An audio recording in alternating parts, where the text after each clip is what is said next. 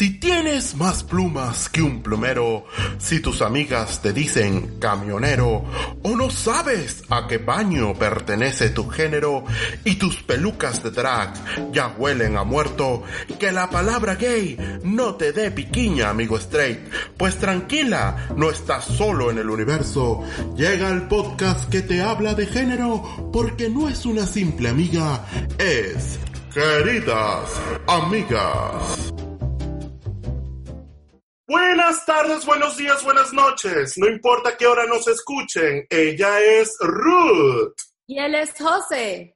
Bienvenidos a este bello podcast que se llama... Hemos vuelto, queridas amigas. No queridas amigas, volvimos. Es que estamos de vacaciones, o sea, este diciembre con COVID encerrados, oye, nosotros tenemos que agarrar un airecito también. Es así, pero ya estamos de vuelta. Bueno, este bello podcast llega por cortesía de Eat Me Food, ITME Food. Ah, los consigues en Instagram y si estás en cualquier parte de Miami y quieres darte un gusto, eh, buscas el menú. Están ahorita en una fase de renovación de menú.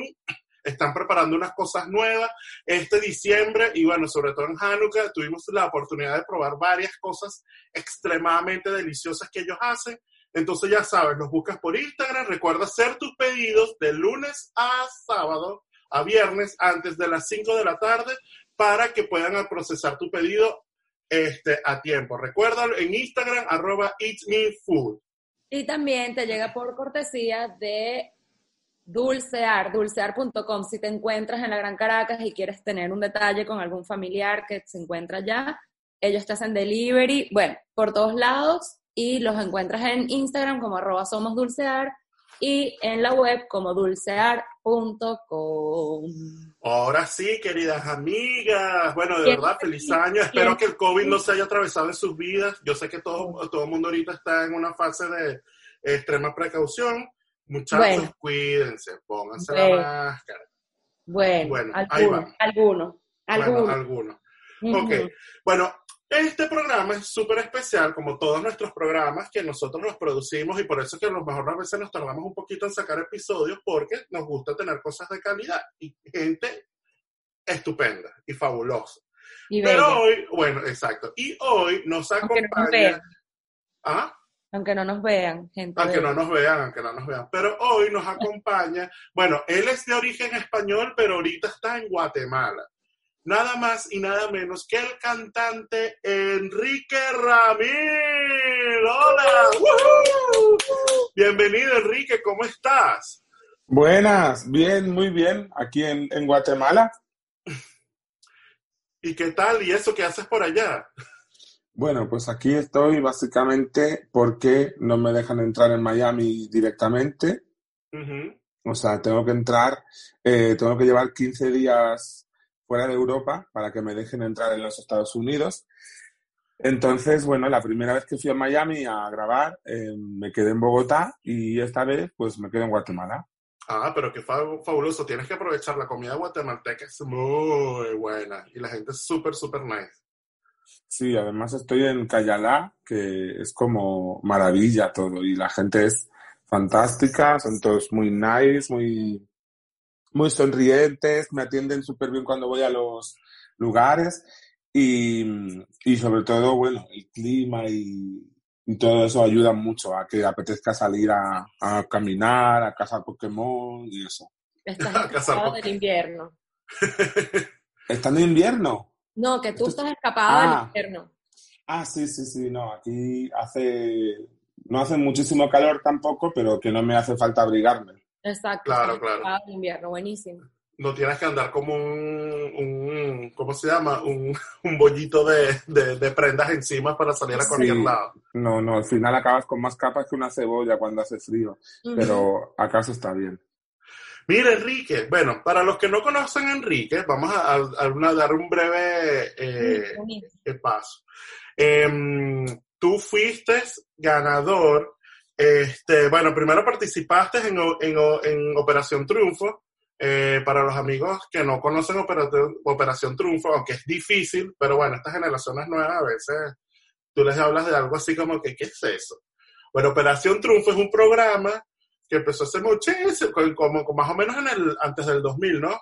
Que de ahí fue El donde salió. eh, El de Bisbal fue el del 2000, justamente. Exactamente. Este, que fue un gran boom. O sea, eso en Latinoamérica fue, o sea, versión menudo. Una fiebre, todo el mundo veía Operación Triunfo. Este, y bueno, de hecho, después de ahí se, sigue, se seguían con, con gran vehemencia todas las cosas que ocurrían en, en ese, en ese show. Y también está Factor X, que también tiene varias eh, franquicias en toda Latinoamérica, sobre todo creo que en Colombia, Ecuador tiene una franquicia, Brasil tiene una versión, Estados Unidos también tiene. Y tú ganaste el programa que era de Tierra de Talento, ¿no? Ajá, en, en Canal Sur, en, en Andalucía, en España. Eso. Oye, ¿y qué pasa con...? Porque tú eres de origen, de origen gallego, ¿no? Tú eres de La Coruña. Sí, yo soy gallego, eh, me fui a vivir, bueno, me fui a vivir a un montón de lugares, pero resumo para no volvernos locos. Estuve en Madrid, estuve en Barcelona, volví a Galicia, de Galicia me fui a Londres y después de dos años en Londres me fui a, vivir a, a Madrid y en, en el momento en que fui un fin de semana a, a Marbella, eh, al cumpleaños de un amigo mío, me contrataron para trabajar en un hotel allí y, y ya me quedé. Pero bueno, de todos estos programas eh, que hemos hablado, eh, nos hemos dicho que tú tienes un cantante, pero fenomenal. Fenomenal, fenomenal. De hecho, este, yo supe de ti por una compañera que te entrevistó y me dice, ¿qué? Tienes que entrevistar a Enrique, que él es fabuloso. Y yo dije, bueno, pásame el contacto. Y él no es aquí. Este, y de hecho tuve la oportunidad de ver varios, ver varios videos tuyos en, en YouTube y wow, tienes una cosa histriónica maravillosa. Y, lo que, una de las cosas que, y una de las cosas que me gusta es que, bueno, empezaste con esos clásicos eh, de estas grandes divas españolas que, que, bueno, que todo el mundo conoce, ¿no? Que es este, La Pantoja, Rocío Jurado, los, eh, Rocío Durcal. ¿Cómo, ¿Cómo fue empezar, o sea, en esta carrera que obviamente estos programas empiezan, o sea, todos los participantes empiezan haciendo como versiones de estos grandes temas. ¿Cómo, cómo llegaste tú a, a, bueno, a hacer los propios? Bueno, eh, no es tan así todo porque, bueno, en Operación Triunfo, por ejemplo, pues eh, no canté nada de lo que me hubiera gustado, solo la primera eliminatoria que me presenté con Like a Virgin, Ujú. pero una versión jazz. Y después de esto, eh, bueno, la, la siguiente cosa que, el siguiente talent fue mm, el X Factor en Reino Unido. Y después me presenté al de España con La gata bajo la lluvia. Y me presenté más que nada porque, bueno, yo no tenía muchas ganas de, de presentarme por la experiencia que había tenido en, en otras ocasiones, pero luego también pensé, también lo puedo utilizar a mi favor y si realmente me muestro tal cual soy, no tendría por qué perjudicarme un talent. Y ahí fue cuando dije, bueno, si puedo elegir yo todo lo que yo canto, si puedo controlar eso, puede salirme bien la, la jugada. Y me presenté con La gata bajo la lluvia, que es una canción que, pues que nunca me había atrevido a cantar en público, más que nada porque como la letra no se puede cambiar fácilmente de, de sexo, ¿no? Era como, y me escribían y me decían, cuando la primera vez que la grabé, me decían, eh, hay una versión que es eh, El gato bajo el diluvio. No. Y, porque lo- como tiene que rimar tuya con, con, con lluvia, pues para pasarla a hombre tenía que ser tuyo y decir otra cosa, ¿no? Y yo me Ah. imaginé ahí con, con Moisés en, eh, mojándome, yo ahogándome en el diluvio y fue como, no, mira, mi masculinidad no es tan frágil como para no por tener que estropear una obra de arte No, como no, no, no, no. Y eso fue pues casi lo que me lo que me abrió las puertas, porque luego me vio Shaila Durkal, lo, Ujú. lo compartió en sus redes y para mí ya fue como, ¿sabes? Ya me daba igual lo que dijera nadie, ni el jurado ni nadie, porque Shaila Durkal me había dicho que le había gustado mucho y, y lo había compartido y tal. Entonces ahí empezó un poco la, se abrió la veda, ¿no? Luego en Factor X canté Hombres de Fangoria, pero en versión tango. Ujú. Y, y luego ya, bueno, cuando vino Tierra de Talento, un año y medio después de, de Factor X, de, no, de ser finalista pero no ganar ni nada, en Tierra de Talento me presenté con dos canciones de Vanessa Martín, luego me pusieron de reto Rocío Jurado, y ese vídeo de, de Rocío Jurado fue lo que hizo que me viera mi manager eh, Frederic Meléndez, que me viera Manuel Alejandro, el compositor de las canciones, y digamos que ahí pues le debo a, a el, el- to- todo lo que está pasando ahora se lo debo al hecho de atreverme a cantar canciones de Claro. escritas para mujeres. Pero es que, claro, o sea, eso es un poco lo que está ocurriendo hoy en día. Por el hecho de, de cantar una canción que, bueno, obviamente está hecha eh, en un... Para, para una mujer, o sea, está escrita en femenino, no quiere decir, por ejemplo, Ana Torroja lo hacía. Cuando tú escuchas las canciones de, de, de Mecano, es Ana Torroja cantando la voz de un hombre, este, Sí, pero- pero... que ella las, las transforma de una forma que... Pero de mujer a hombre no molesta. Sí. De hombre a mujer sí que molesta. Es como ver a dos, dos mujeres de la mano. Nadie dice, uy, mira, estas dos, ¿qué hacen con su vida? Pero si son dos hombres, sí. Todavía tenemos esa, esa cosa y que la mujer puede ser lo que quiera, con quien quiera, em, pero el hombre, pues es como que se le considera menos si, si tiene alguna característica negativa, ¿no? Esa, esa especie de, de misoginia que la disfrazan de Ujú. homofobia o la disfrazan de cualquier otra cosa y al final es machismo interiorizado. El, el- Claro. el que un hombre sea menos hombre por tener alguna característica femenina o, pues eso, maquillarse o el vestuario o lo que sea, ¿no? Entonces, Ana Torroja, pues no pasaba nada, pero, pero de repente, pues digo yo que soy la gata, también está eh, Ana Guerra y Aitana, que grabaron una canción que decía, soy el león que se comió la mariposa. Una chica puede ser un león, pero un señor de un metro noventa no puede ser una gata, Una o una mariposa.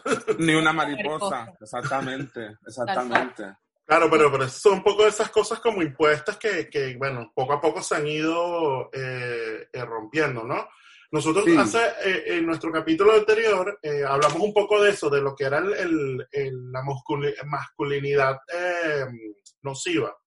Cuando es esa cosa de que el hombre no puede llorar, el hombre no tiene derecho a tener sentimientos, el hombre no puede abrazar a otro hombre, y eso es lo que, lo que hace que, bueno, muchas veces eso se refleja en papás que no, no abrazan a sus hijos porque mi hijo no, perdón, y por, aquí puedes hablar francés, que porque mi hijo no es marica o este, mi hijo no es gay, entonces yo no lo voy a abrazar porque eso es una mala influencia. En fin, ese poco de cosas que al final... Sí. Al, al final todo eso se utiliza como, o lo utilizamos como que a nuestra conveniencia, porque uno dice, bueno, eso, el hombre no puede abrazar, no puede llorar, no puede no sé qué, pero entonces la mujer se tiene que comportar, no se puede sentar, no se puede no sé qué, porque entonces también es una puta, es una esto, es un otro, es una loca. Sí. Y lo utilizamos de mala manera, porque es así. O sea, porque una chica sí, sí no puede eh, mostrar porque es una putona y un hombre no puede llorar porque es un maricón. Entonces es como que, bueno, Sí, al final, al final hay una cosa que, que eh, hace bastante daño porque a lo mejor hay alguien que simplemente, pues, un, un- un hombre heterosexual que le apetece abrazar a su amigo heterosexual y se tira un mes pensándose que a lo mejor es gay por esa tontería. O cosas como, yo, por ejemplo, me tiré muchísimo tiempo en mi vida que solo me relacionaba con mis amigas y los únicos amigos heterosexuales que tenía, ya no digo amigos o hombres heterosexuales con los que me podía relacionar, eran los novios de mis amigas, porque mis amigas les decían, mira, no voy a dejar de, de quedar con mi amigo porque a ti te molesto, ¿no? Pero era como que a un hombre heterosexual no se le puede ver con un, con un gay, si no enseguida van a pensar que es gay. Sí. Igual que a un hombre no se le puede ver con una mujer porque enseguida dicen que, pues eso, que están haciendo cualquier otra cosa que no tienen por qué estar haciendo. El tema de, de que una mujer cuando se echa novio o cuando se casa no puede hacer planes con otros hombres sin que esté su marido, porque ¿qué van a decir de ella o qué van a decir de su marido que, su, que, le, que le permite que su mujer le falte el respeto y no sé qué? Y al final son todo tonterías que parece que han cambiado, pero no han cambiado tanto. No. Ok. no. Pero bueno, vamos a decir que la gata tuvo su efecto y tú, eso fue como que el impulso en, este nuevo impulso que tú tienes tu carrera. Porque bueno, tú, tú estás cantando desde que eras muy niño. ¿Cómo, cómo empezaste? Porque de hecho leí un poco que tú empezaste en unos coros en una iglesia. Exactamente. ¿cómo, ¿Cómo fue eso? Yo empecé en el coro de la iglesia porque mi mamá era la directora. Ah, mira. Y bueno, y seguí cantando toda la vida en el coro. De hecho, este año no fui porque, porque por la pandemia, pero yo en, Navidad siempre voy a, a la, la, última misa antes de Nochebuena. Eh, es una misa que ofrece mi familia y siempre que puedo voy a cantar, a cantar allí, porque también creo que es una forma de, de agradecer, ¿no? Que, más allá de la religión o lo que sea, eh, me pasa como Whitney, que su mamá le decía, eh, tienes que cantarle a Dios para que, no, para que no se te olvide que ese don te lo ha dado Él y tu forma de devolver eso es cantarle a la comunidad, ¿no? Y en mi caso, pues, igual que canto en conciertos benéficos, que me gusta colaborar con, con cosas eh, de ONGs, pues también es verdad que hay una parte de mí que le gusta mucho cantar en la iglesia, me gusta mucho el gospel. Em, y digamos que, bueno, al principio era un juego, era un hobby, y cuando fui cumpliendo años me di cuenta que me gustaba mucho más que lo que estaba estudiando. Y ya me lo tomé como más en serio, dejé de estudiar, me fui a vivir a Madrid y ahí empecé a dedicarme profesionalmente. ¿Y cómo fue tu, tu formación? ¿Tuviste en un instituto? ¿Fue por cuenta propia? Porque de hecho también tú ahora este, eres como un coach vocal para ciertas, para algunos artistas, ¿no? Sí, también tengo alumnos y, hacemos un montón de, cosas. Me gusta mucho acompañar a alguien en, el proceso de descubrir su mensaje, lo que le diferencia de, otros artistas, ¿no? Que parece algo súper fácil, pero no lo es. Y, y eso, pues, lo, he podido desarrollar gracias a el montón de años que he estado estudiando para mí y luego para, para ayudar, ¿no? Pero mm, básicamente yo, hasta que me fui a vivir a Madrid, no, no empecé a formarme de verdad, ¿no? Iba a algunas clases de canto, tenía una profesora em, de canto a la que yo iba em, mientras estudiaba diseño de moda, pero me di cuenta que que mi prioridad siempre era la música. Siempre que había a lo mejor un concierto que me salía o, o un concurso de, de, canto o cualquier cosa relacionada con la música, no me costaba ningún trabajo eh, faltar a clase. Y ahí me di cuenta que no podía ni gastar la plata de mi mamá ni, ni gastar mi tiempo.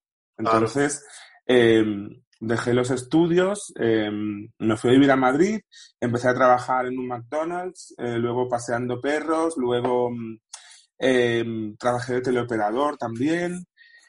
Y, bueno, todo lo que iba saliendo, repartiendo publicidad, hasta que ya pude dedicarme solamente a, cantar. Pero bueno, fue un proceso de algunos años, de descubrir que amaba tanto la música como yo pensaba. Ok, wow, pero eso, eso suena y de verdad que, que lo que yo siempre he dicho, cuando tú tienes una pasión, go for it, o sea, anda eso, búscalo, desarrollalo como sea, que, eso al final es lo que te va a llenar y va, es lo que le da paz a tu, a tu alma, a tu espíritu, ¿no? Claro. Exactamente, así me siento yo ahora, vaya. Y este, obviamente, bueno, viviste en Londres, o sea, casi toda tu, tu, tu experiencia ha sido en Europa y ahora estás dando este salto aquí hasta a, América, a las Américas. ¿Cómo, ¿Cómo ha sido ese, ese proceso de...? Porque, bueno, obviamente aquí la cultura es totalmente distinta a lo que hay en, Europa. Este, ¿Has visto algún... Que, ¿Cómo lo has percibido? Eh, o sea, ¿qué, quieres decir? ¿Que cómo llegué a, esto? Sí, sí, sí, o sea, ¿cómo, cómo, o sea, tú, obviamente cuando ganas el concurso te descubren estos managers y bueno, obviamente eso, ¿ya? Sí, fue antes, fue el segundo video que salió mío, que fue lo era jurado, eh, ya me descubrió Frederick Meléndez y ahí ya fue como, como de película todo, o sea, empezamos a hablar de, cruzar el charco, empezamos a preparar, eh, me puso en contacto con el equipo, con toda la gente del equipo y bueno, cuando nos dimos cuenta, pues aún no había terminado el programa, pero yo tenía todo organizado ya y en noviembre fue cuando viajé a Miami, empecé a trabajar con los San Luis, con Yasmil Marrufo, eh, la sesión de fotos con Ale Trémola, Geraldine Oviedo y Dasha Parker, que es la fotógrafa. de repente, bueno, llegué y estaba todo preparado. Sigo diciendo que le debo muchísimo al algoritmo de YouTube porque fue lo que hizo que me viese, que me viese mi manager, ¿no? Y, este cambio de vida que todos los artistas soñamos eh, con tenerlo, pues se lo debo a, a YouTube, básicamente. Claro, ah, lo, que te, lo que te preguntaba era cómo fue ese cambio, ese, ese brinco del charco, ¿no? Porque aquí tenemos otra, o sea, la cultura latina este, o hispana es totalmente distinta a, a, todo lo que ves en Europa. ¿Cómo la has percibido? O sea, esta visita que hiciste a Miami, ¿cómo ves el... El, el, eh, el público. Cómo, cómo, exacto, el público sobre todo, porque son, son cosas, son muy distintos, ¿no? Eh, no sabría decirte, porque yo llevo, o sea, to, toda la, ya no es como antes, ¿no? Cuando yo llevo 16 años dedicándome a esto y siempre he cantado en lugares en los que ha venido gente de, de todo tipo. Eh, siempre he estado muy ligado a Venezuela porque los músicos venezolanos que están viviendo en Madrid son gente que, que también están manejando el, el, business, ¿no? No es una cosa... no es, que, no es como antes que a lo mejor cuando, que no había ni redes o, o, que yo estuviese en mi pueblo, pues no conocería nada más que la gente del entorno, pero igualmente en las orquestas de Galicia, que es de donde yo soy, hay muchísima presencia de músicos venezolanos mm. y porque es verdad que la, o sea, las orquestas de mayor calidad pues tienen mucha gente de fuera, aparte de la gente eh, local, digamos, yo siempre me he sentido muy ligado a, a Venezuela a nivel musical por eso. Y más ahora, porque todo el equipo es Venezuela menos yo. Mm, o sea, es, es, todo el mundo es, es, venezolano menos yo. Y a nivel el, el público, pues cuando yo llegué a el, el, el, showcase que hicimos en Miami, la verdad que aluciné mucho con el recibimiento, porque es verdad que había mucha gente que ya me había visto en redes sociales, y luego también había mucha gente que había ido, pues, eh, como invitada por, por el equipo, ¿no? Por pues, amigos de mi manager, eh, gente de medios que conocían ellos o, o, de, o alguien del equipo. Y, y, la verdad que es algo, o sea, no, no lo entiendo. Me, me, sigue alucinando que tanta gente que no me conoce de nada le resulte yo lo suficientemente interesante como para salir de su casa y venir a verme y luego esperarse como hacer una cola de, de media hora para para pedirme una fotografía. O sea, me parecía como de, no sé, no, me, hubo un momento que decía, como me pedís que ahora me despierto. bueno, prepárate que vas a ser el, el, nuevo... La fama te va a llegar a nivel visual, que todo el mundo la conoce. ay, ay, ojalá, ojalá. No, va a ser así, va a ser así. Claro. Amén que sí. ¿Por qué bueno, no? a mí la fama, en verdad, a mí me preocupa más la plata que la fama. Yo quiero ser millonario claro. y ser conocido por mi trabajo. Pero famoso así, rollo, una celebrity que, que, no tiene oficio, no. Yo quiero que me conozcan por mi trabajo y aparte, pues eso, claro. mucho dinero. Todo, todo, eso viene junto y agarrado de la mano. Claro, claro, claro. Claro, claro. El, el, el, motivo claro. real es llegar a mucha gente, no es el brilli brilli y, uh -huh. ¿sabes? Claro. Hay cosas como, como muy de película que siempre he soñado, por ejemplo, irme de shopping con, con Geraldine, con la jefa de producto, eh, uh -huh. en el convertible, escuchando gospel y, y, ver pasar las, las palmeritas por, por, Miami Beach. Entonces, era todo como muy de película, ¿no? Que en mi cabeza, pues, que a lo mejor para ustedes es lo más normal porque ya lo han vivido y, ya, y, y como que han nacido ya en este entorno. Pero para mí era una fantasía que cumplí y era como, no puede ser que me esté pasando esto, ¿no? Me puse a hacer stories en Instagram como si fuera yo que me hubieran dado un, un Oscar o algo. Yo ahí stories cantando en, en el convertible.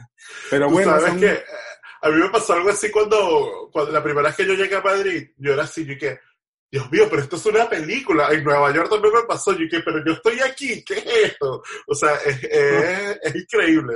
Es ¿Sabes qué me pasó en, en, Nueva York? Que eh, me fui con, con, claro, es que es verdad que las películas, pues, al final, como, como tantas películas son, son ahí, todo mm. parece como como un plato de televisión cuando, o de mm. cine cuando tú lo ves. Y entonces eh, tenemos fotos con el equipo, tenemos eh, algún video tal del hotel donde estábamos y llegué a mi casa y justo cuando llegué eh, mi pareja me había comprado el, el segundo videojuego de Spider-Man uh -huh. que ocurre todo en Manhattan. Y entonces me puse a buscar las fotos que yo tenía hechas, me puse hacer, me puse a hacerlas con Spider-Man. Entonces, que buscaba, hacía una captura de pantalla y se la mandaba a Ale y a, y a Frederick, mi manager, para decirles, mira, esta foto es de la que tenemos nosotros y esta es la de Spider-Man en la misma ubicación. y a veces daba miedo porque era exactamente igual. O sea. Sí, claro, no, los hacen con un nivel de detalle. Yo hice eso una vez, pero con una, hay una película de Disney que es eh, Encantada y la segunda, la tercera, cuarta vez que fui, que la acababan de estrenar, yo dije, ay, aquí fue donde filmaron tal, escena. Y esta, esta figura sale en esta parte de la película. O sea, es una cosa como que tú vas buscando los sitios y reviviendo y buscando también, bueno, esas fotos famosas que, que uno lleva toda la vida viendo y tú como que quieres ver la cosa en, en, en vivo, pues como estando en el lugar. Como la pizzería esta tan famosa también, que, que eh, yo, yo, quise ir porque esa, esa, esa, pizzería salía en la tercera película de Spider-Man y cuando llegamos allí estaba lleno de fotos de famosos comiendo pizza allí. Era como súper mítico todo, me pareció, me pareció fantasía todo. Hay una pregunta que quería hacerte. ¿Cómo, ¿Cómo es ese proceso? Bueno, chévere, tú te levantas un día y dices, hoy voy a Operación Triunfo o a participar en el X Factor o Factor X para los que lo conocen así. ¿Cómo, cómo, cómo empieza ese proceso? Porque obviamente hay una, una me imagino que ahí, como es American Idol, que van millones de personas a, postularse para, para participar en uno de estos programas. ¿Tú pasaste por esos procesos de selección? ¿Cómo fue? Cuéntanos un poco. Bueno, eh, el primer talent en el que yo fui eh, se llamaba La Batalla de los Coros es verdad que hasta ahora cada casting que he hecho, cada audición, me han, seleccionado en todos. Em, y eso me, hacía pensar que lo estaba haciendo bien, ¿no? Porque me pasó algo que, claro, yo me fui a vivir a Madrid con, en, 2006 con, con 20 años recién cumplidos y hasta que ya llevaba como dos o tres años dedicándome a la música no me atreví a hacer ninguna audición porque em, consideraba que los nervios todavía me podían jugar una mala pasada o entonces bueno en el caso de, Operación Triunfo yo, yo vi que tenía posibilidades eh, analizando la situación em, por, por, perfil más que nada, ¿no? Porque cantar, gente que cantase bien había mucha, pero luego había eh, un montón de, de, gente pues con un físico, como se dice ahora, curvio, plus size, pero, pero era como que en otros medios, ¿no? En otros... Eh, luego la primera ganadora de Operación Triunfo había sido Rosa, que era una, mujer... Rosa de Granada. como olvidé la Rosa de Granada. La Rosa de España. Sí. y, y entonces, bueno, me decidí a presentarme después de varios años que como que ya me vi preparado, ¿no? Pero primero me presenté a la Batalla de los Coros que me vino muy bien porque eran, éramos 100 personas en ese concurso. Eran, eh, consistía en, en una, un famoso o una famosa que hacía una audición en, en su ciudad natal para elegir 20 personas para formar un coro. Y entonces el coro de cada cantante competía contra los otros coros. en el original eh, tenía un coro Kelly Rowland, otro coro Michael Bolton, otro coro Patti LaBelle, otro coro Delta Goodrem, fue una cosa como súper súper grande, ¿no? Y en España, pues eh, estaban Marta Sánchez, Lolita, Soraya Arnelas, Manu Tenorio y Miquel Erenchu, que bueno, algunos ah. los conocerán. Entonces, em, yo participé ahí, me gustó mucho el medio, la verdad, porque yo había vivido la televisión desde otro punto porque mi mamá tenía un programa de televisión y uno de radio. entonces, para mí era, era como estar en mi casa, ¿no? Pero mm, al ser concursante, ser mm, protagonista de algunos videos y tal, eh, me, hizo, mm, me hizo ver que me gustaba el medio. Después de todo eso, eh, 2009, 2010, yo tenía mi álbum y me apeteció eh, probar sin, sin, un programa, ¿no? Pero bueno, era súper complicado.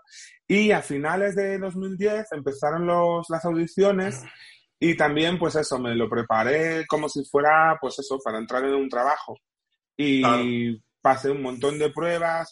Eh, al principio éramos, creo que éramos como 100.000 o una cosa así, que no, no, me, no me lo quiero inventar, pero 100.000 de toda España. Eh, y de ahí pues fuimos quedando cada vez menos hasta que al final quedábamos 100. A estos 100 nos encerraron a todos juntos en un hotel Y íbamos pasando fases eh, de- hasta que quedábamos 18, no, hasta que quedamos eh, 24, una cosa así. Y estos 24, por problemas de cadena y de, y de agenda, estuvimos seis meses sabiendo que estábamos entre los 24, pero sin poder contarlo. Porque antes, no, seis meses no, algo menos, pero que antes de, mm, de, de Operación Triunfo metieron un gran hermano VIP o algo de esto, que no estaba planeado, pero lo metieron. Entonces nos tiramos todo lo que duró ese gran hermano, esperando a que un día nos llamaran para decirnos, "Eh, hoy se graba. Entonces fueron como, como eso, casi alrededor de cuatro meses pensando, pues estoy a lo mejor dentro, porque de esos 25 entraban 16. Entonces, eh, en- en- esto me coincidió con Navidad y el 3 de enero nos fuimos a, a Barcelona, los 25. Ahí ya echaron a los 7 que no pasaban y de esos 18 que quedábamos había una gala de la cual solo 16 entraban al- a la academia. Eso fue mi, Wow. mi historia con Operación Triunfo. Y, y bueno, luego los otros concursos fueron parecidos, la verdad. El- en el X Factor eh, de Reino Unido, es verdad que el primer año eh, no me quise presentar, me vieron cantando en la calle, que yo, yo estaba en Londres cantando en la calle, y, la persona que me vio me, me, pidió el teléfono, luego me llamaron y tal, pero yo les dije que no estaba interesado porque todavía no hablaba bien inglés como para que no se rieran de mi acento en lugar de valorar mi música, ¿no? Entonces, Claro. al año siguiente ya me volvieron a contactar y ya les dije que sí. Pero siempre he intentado eso, preparármelo bien y dentro de lo posible, lo único que yo puedo controlar, que es lo bien o lo mal que me salga, eh, lo que depende de mí, digamos, pues que sea, que sea lo mejor posible. Y luego todo lo demás, pues como venga. Te- Tengo una curiosidad, ¿cómo es esa producción de, de Operación Triunfo? Porque entiendo que ustedes les dan clases de canto, tienen un coaching con ciertos eh, cantantes famosos, pero ¿cómo es ese crew? O sea, ustedes están literalmente como un gran hermano, ¿no? Están todo el tiempo en esta hermano, academia sí. y tienes en las cámaras encima tuyo, pero ¿cómo es esa, esa, esa, esa cuestión de la privacidad, no? Ese drama, porque eso es como que al final es medio drama, porque se mezcla un poco el reality show con... Eh, sí. Sí, se mezcla bastante. Lo que pasa que lo- la parte buena, en nuestro caso, es que Operación Triunfo eh, siempre había algo que hacer. Mm, Es decir, tú te levantas a las 7 de la mañana, te dan tu primer desayuno, que es una pieza de fruta o, o un jugo o algo así muy, muy liviano para hacer eh, una hora de ejercicio. Ok. Después de esta hora de ejercicio, todo el mundo se, se baña y después de bañarse tenemos el desayuno de verdad. Y luego ya empezaba cada uno a tener sus clases individuales con respecto al reto de esa semana. Claro. Y luego, después de, después de esto, venía la hora de comer. Después de comer, em, se seguía por la tarde, pero ya con coreografía y todo eso, se- porque el que, el que por la mañana recibía canto, por la tarde recibía movimiento y se iban cambiando, ¿no? Y Ok. luego eh, venía eh, la clase de pilates, que todos los días hacíamos dos horas de pilates. Wow. Después de Pilates venía la cena y después de la cena había días que había charlas, había días que había clases, eh, masterclasses de algún tipo y, y luego también un día a la semana nos dejaban poner, nos, nos ponían cine o algo así, porque también era como que, pues eso, toda nuestra vida estaba allí dentro, ¿no? Entonces, no había mucho tiempo de, de crear conflictos grandes como en otros programas de televisión Ujú. porque estábamos siempre trabajando. Ok. Y, y bueno, se agradecía, pero sí que es verdad que hay una parte que es como el gran hermano que el domingo cantan. Una Sí. cosa así. Lo que pasa que había mucho trabajo detrás. No es como un gran hermano que sacan planos de gente eh, rascándose la barriga durante dos horas. Esto no Ok. pasaba en, en, en la academia. Sí, porque todo Claro. el mundo tiene la percepción de todos estos programas que todo es un drama, de que uno dijo, le dijo al otro, se peleó, no se dijo. Y uno tiene como que siempre esa curiosidad de si es verdad, si es Sí. mentira, si te... Y que muchos de esos conflictos también se, se, se generan en la edición, ¿no? Exacto. Bueno, porque eso te iba a decir. Muchas veces uno escucha, no, es que a mí me dijeron que me tenía que pelear con él porque hay que subir el rating, por... o sea, son cosas que sabemos, Sí, pero que no, no, sabemos pero- qué tan verdad son. Ajá, en nuestro caso nunca era así. Lo que sí que es verdad que a lo mejor eh, como realmente, está feo que lo diga, pero realmente no interesa eh, ver a alguien superándose y cantando cada vez mejor, interpretando cada vez mejor, eh, lo que interesa es que discuta con no sé quién por qué tontería o que de repente exista un romance, lo que hacían es que de lo poquito que pasaba que no era musical, a lo mejor se tiraban toda la semana emitiendo un cebo para que el, fin de semana se viera el programa. Y nos ha pasado alguna vez entre nosotros que nos preguntaran, ¿qué te ha pasado con no sé quién? Y decir, nada. ¿Cómo que no? Tenemos las imágenes. Y ahora te ponen las imágenes de una tontería que duró como 10 segundos, pero toda la semana la, pasaban emitiendo esa tontería. Entonces la gente se pensaba pues que me enfadaba yo con alguien. Nos, pasó, nos pasó al salir que había familiares de algunos que no se llevaban bien con los familiares de otros porque pensaban que nosotros dentro estábamos peleados. Claro. ¿Qué tal? Claro, pero no era real, o sea, era algo que... Era, una cosa... Sí, como para sacarle el interés, a la cosa. Pues. Sí, uno cuando entra en televisión ya se lo espera un poco, la verdad. No es como ahora, Ahora una pregunta, bueno, que yo sufro de eso y, y te entiendo perfectamente. O sea, ¿cómo es la percepción del público, por ejemplo, con la, con la parte del cuerpo? Pues porque obviamente tú eres un muchacho grande, igual que yo, y siempre está ese issue de que, no, que estás gordo, que no puedes hacer esto, que no puedes hacer eso. ¿Eso a ti te ha limitado de alguna forma?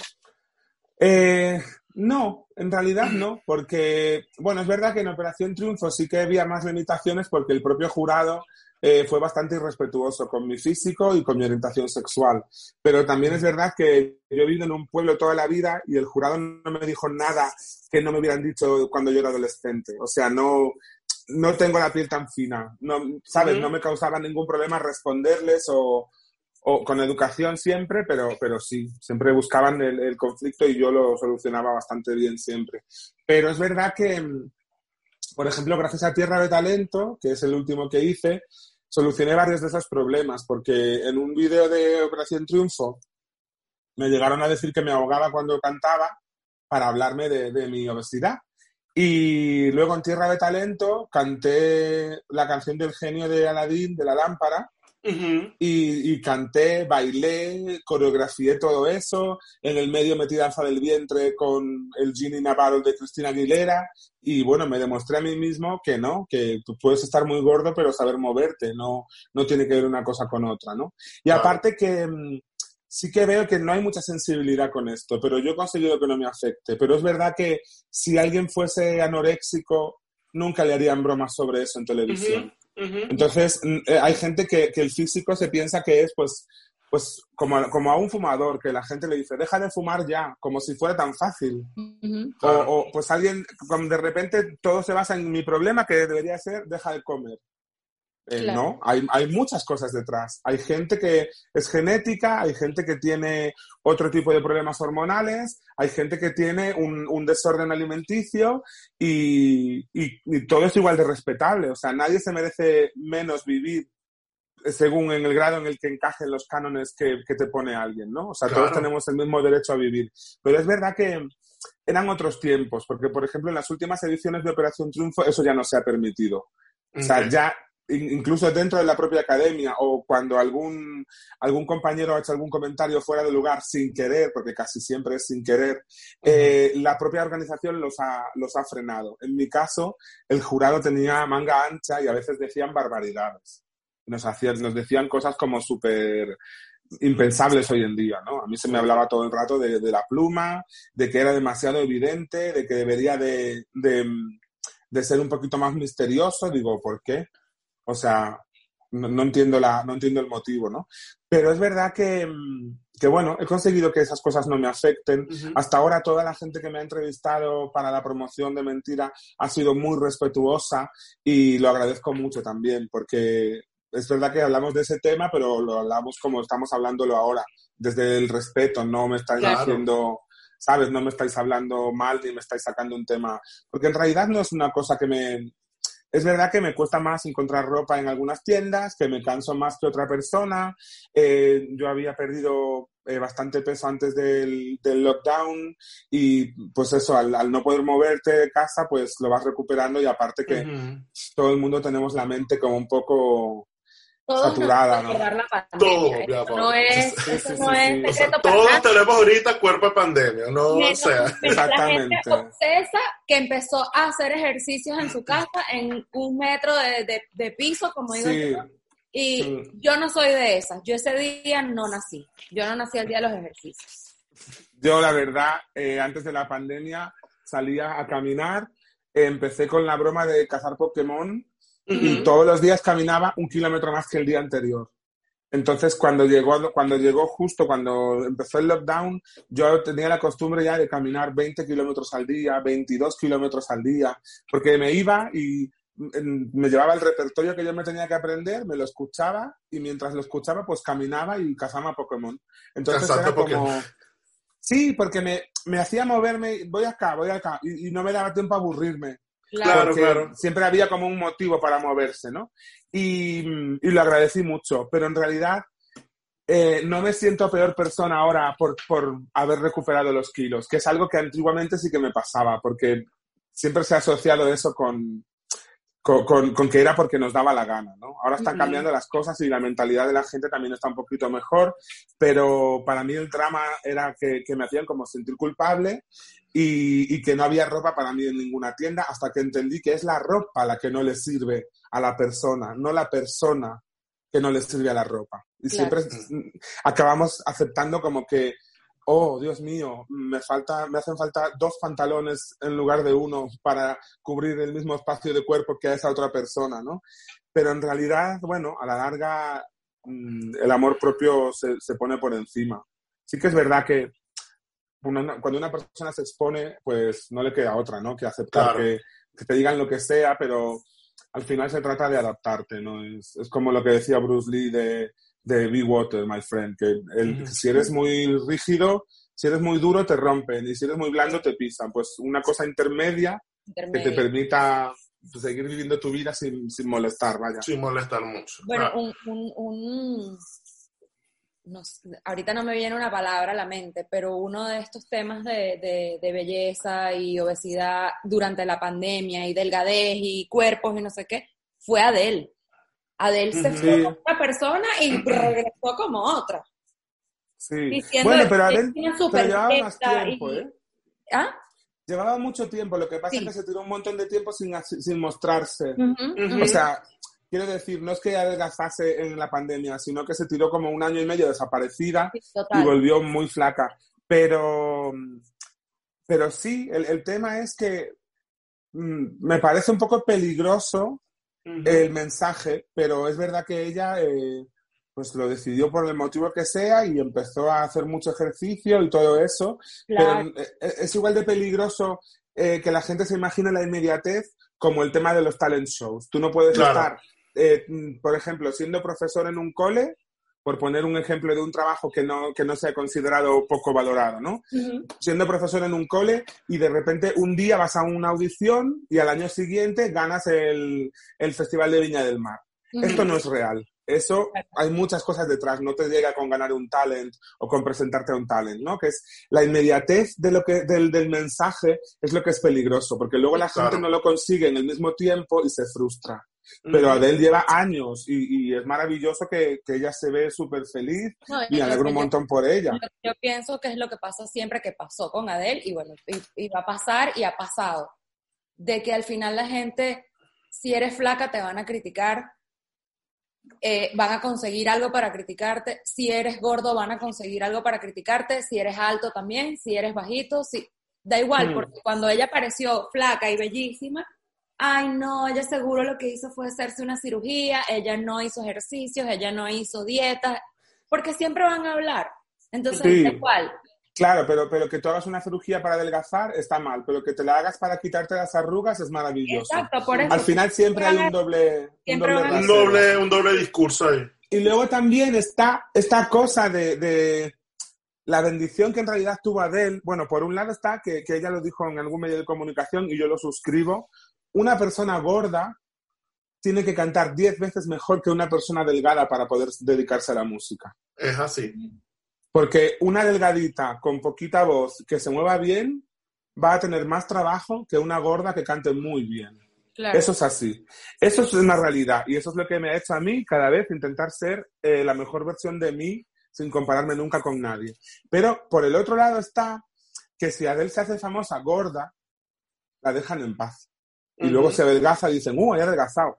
Pero Cristina Aguilera y Kelly Osbourne, esa pelea que tenían en los medios, una adelgazaba y le llamaba gorda a la otra, y luego Sí. adelgazaba a la otra y decía, pues ahora la que ha engordado eres tú. Eso es lo tóxico, que la gente, te- la prensa te recuerda delgada y cada vez que engordas te lo van a recordar. Sí. Entonces es como que hay que cubrir el estereotipo. Si, se- si te hiciste famosa gorda, quédate así. Y si te hiciste famosa delgada, no se te ocurre a comer dos granos de arroz más de lo que te toca porque Sí. te van a criticar. Y al final, y, pues, y- y- es así. y con ellas pasó que, bueno, ambos casos eran saliendo de los embarazos que cogieron peso, ¿no? Y, y la gente, y, o sea, era, no es una cosa que, o sea, tú ves a, la- la- la- a Cristina Claro. Aguilera gorda, tú dices, bueno, pero tampoco es una cosa que, sea, normal, pues una señora, una muchacha Sí. que acaba de tener hijos y que está... sí, Pero pero- es que Claro, pero, por ejemplo- por todo. Ahorita tenemos el, el ejemplo más reciente, es el de Demi Moore. Demi Ajá, Moore con la, de la, con la con la famosa foto. de la- Ajá. Ajá. que la mujer parece un monstruo. Entonces, si hubiese quedado bella, lo hubiesen criticado porque, ay, quedó bella y, y era bella y ella no necesitaba hacerse eso. Como dice Enrique, si, si te haces la cirugía está mal y si te comes el- los dos granos de arroz de más está mal. Entonces, da igual lo que hagas, siempre va a estar mal. Porque hoy en día nuestra vida está mucho más expuesta y nosotros nos exponemos más por, los por todas las redes sociales. Antes Bueno, pero- gente- Sí, pero a mí me ha funcionado una cosa para, para relajarme con respecto a eso y es pensar que no hay tanta gente mala. Lo que pasa es que la gente mala hace más ruido. Sí. La, que, la buena va a lo suyo y cuando, pues eso, a mí me pasa. Yo tengo un montón de haters. Ahora tengo la suerte de que me llevan las redes y me olvido de todo ya, porque a veces me daban ganas como de responder. Nunca respondo, pero a veces me daban ganas. Pero, Sí, pero, bueno. por ejemplo, sigue habiendo mucha más gente que me dice cosas bonitas que feas. Incluso hay mucha que le gustaré, pero no necesitará, no tendrá la necesidad de hacérmelo saber. Y, pero, pero ahí están las estadísticas, que ven los videos, que le dan a me gusta, que me escriben y tal. Pero es verdad que, pues, hay un grupo de gente que, que realmente lo que necesitan es mucho amor. Y, cuanto más lo necesitan, menos lo merecen. Y Claro. viceversa. O Es sea, Claro. ¿qué, qué persona en su sano juicio se dedica a buscar videos para darle a dislike? Jamás lo entenderé eso. O sea, Ujú. no tienes cosas que hacer en tu vida. No, Ya no te digo que tengas una vida triste y la tengas que arreglar, pero el, el- el- los 10 segundos de energía que tú gastas en darle a dislike, los puedes, haber, los puedes dedicar en darle a siguiente video, Claro. en lugar de O- darle dislike. Lo- los 10 minutos que, te, que, que dedicas en escribir, en, en lanzar veneno, Sí. en cualquier comentario, por favor. Uh, Sí, No pero poca oficio. los venezolanos, ponte a hacer un arroz, si no tienes Eso. que hacer. Exactamente. Pero mira, mi abuelo me decía siempre que no, que no me lo tomara como algo personal porque cada uno da lo que tiene. Ujú, es así. Claro. Y la gente que solo tiene mierda, con perdón, pues va a escupir mierda. perdón. Claro. Acuérdate que aquí hablamos francés. Vale, perfecto. Cacaculo pedo pis. Exacto.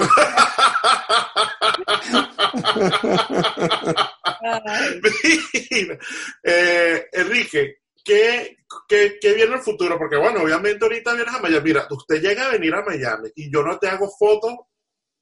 Me voy a dedicar 10 minutos a escribirte mensajes de oro por las redes.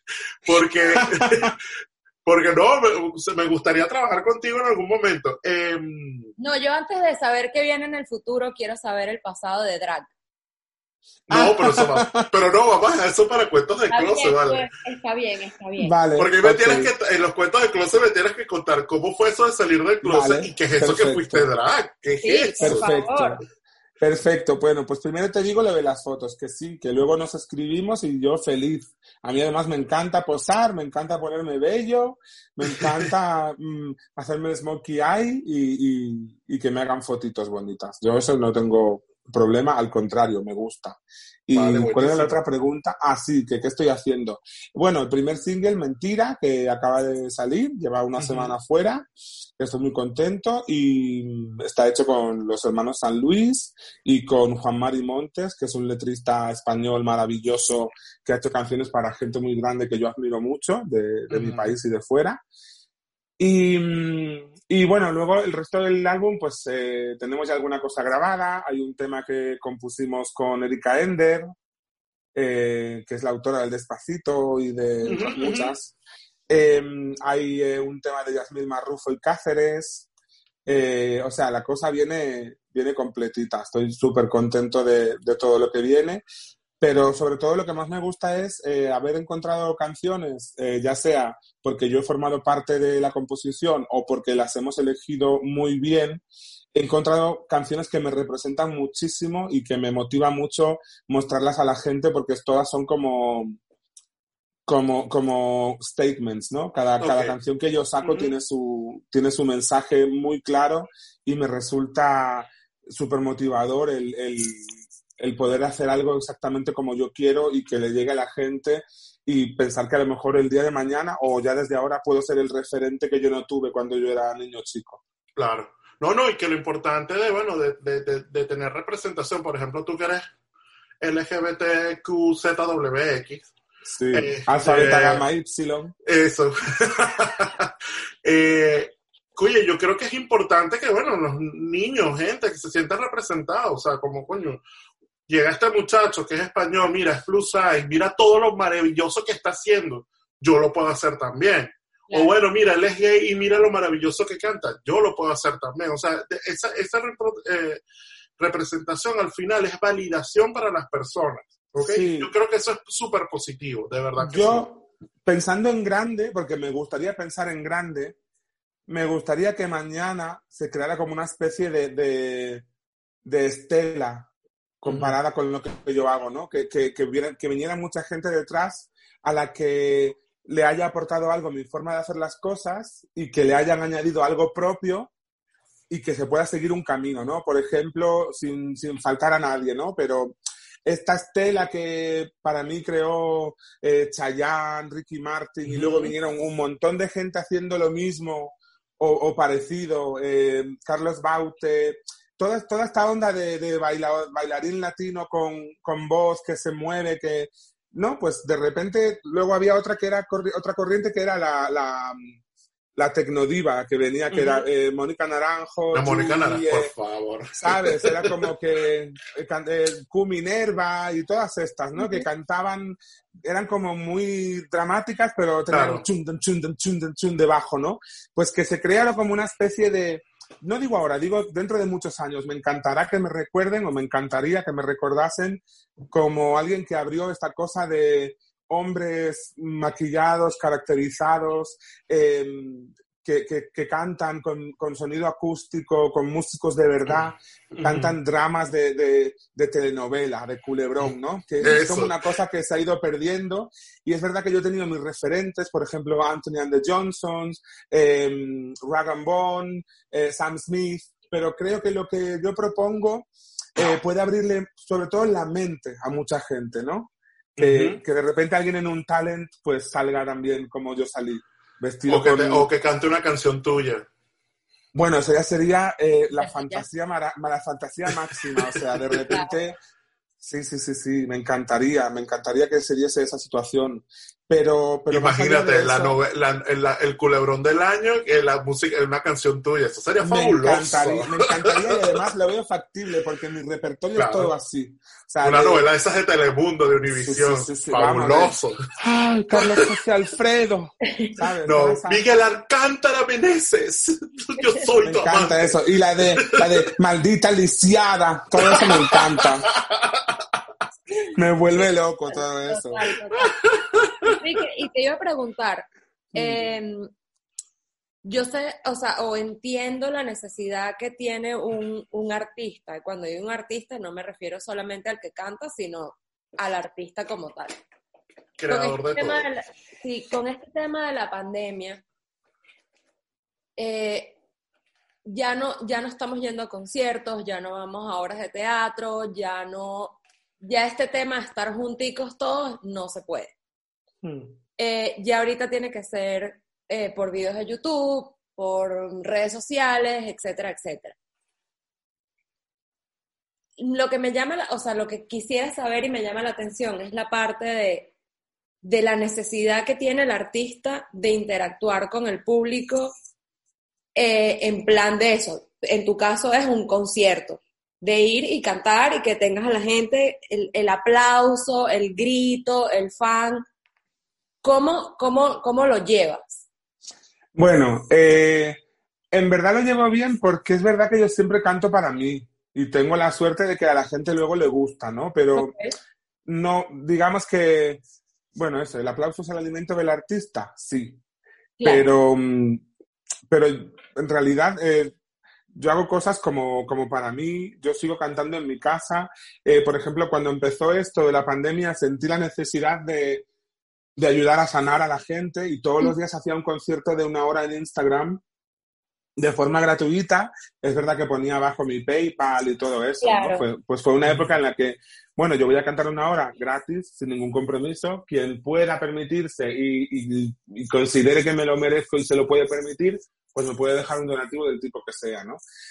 Eh, eso fue una forma de, de continuar haciendo todo esto. Luego hay una parte grande de- del trabajo de estudio y de ensayar que también me gusta mucho y también me, me motiva y me ocupa mucho tiempo, pero sí que es verdad que, pues de vez en cuando, gracias a las redes sociales, hago directos, eh, tengo a la gente contenta, eh, hablo con ellos, me cuentan sus cosas también, soy mucho de eh, hablar, hacer un, eh, una, un preguntas-respuestas, luego les canto un trocito de algo y después de cantar ese pedacito dejo entrar a alguien para que me para conocernos un poco y me cuente, pues igual que yo hago en los conciertos que cuando termino hago un meet and greet y Ah. viene la gente a, a verme y eso, pero sí que estoy deseando ya pues, volver por favor a, a conciertos aunque sea en salas pequeñas que solo Claro. pueden entrar eh, 40 personas, pues hago tres shows, no pasa nada. Claro, claro.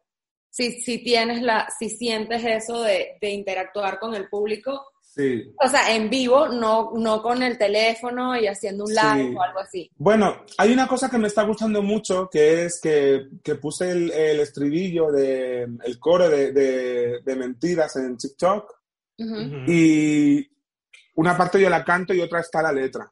Ok, Entonces me gusta mucho que hay mucha gente, me gusta sentir el cariño de la gente, ¿no? De repente ver que es gente que se sabe la canción, que les apetece cantarla conmigo, que la comparten en su TikTok.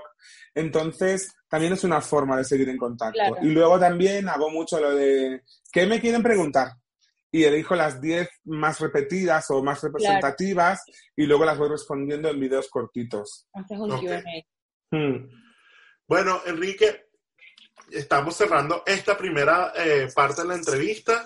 Oye, esta conversación está buenísima, o sea, los mejores amigos, podemos ya tomarnos un café cuando estés aquí en Miami tranquilo. Claro que sí, cuando quieran. Hmm. Eh, ahora vamos con la sección de cuentos de closet. Amiga mía, yo sé con quién te besabas secretamente bajo la lluvia. Amigo mío, yo sé con quién tenías esa cita en secreto. Vamos, no tengas miedo. Cuéntanos tu cuento de closet.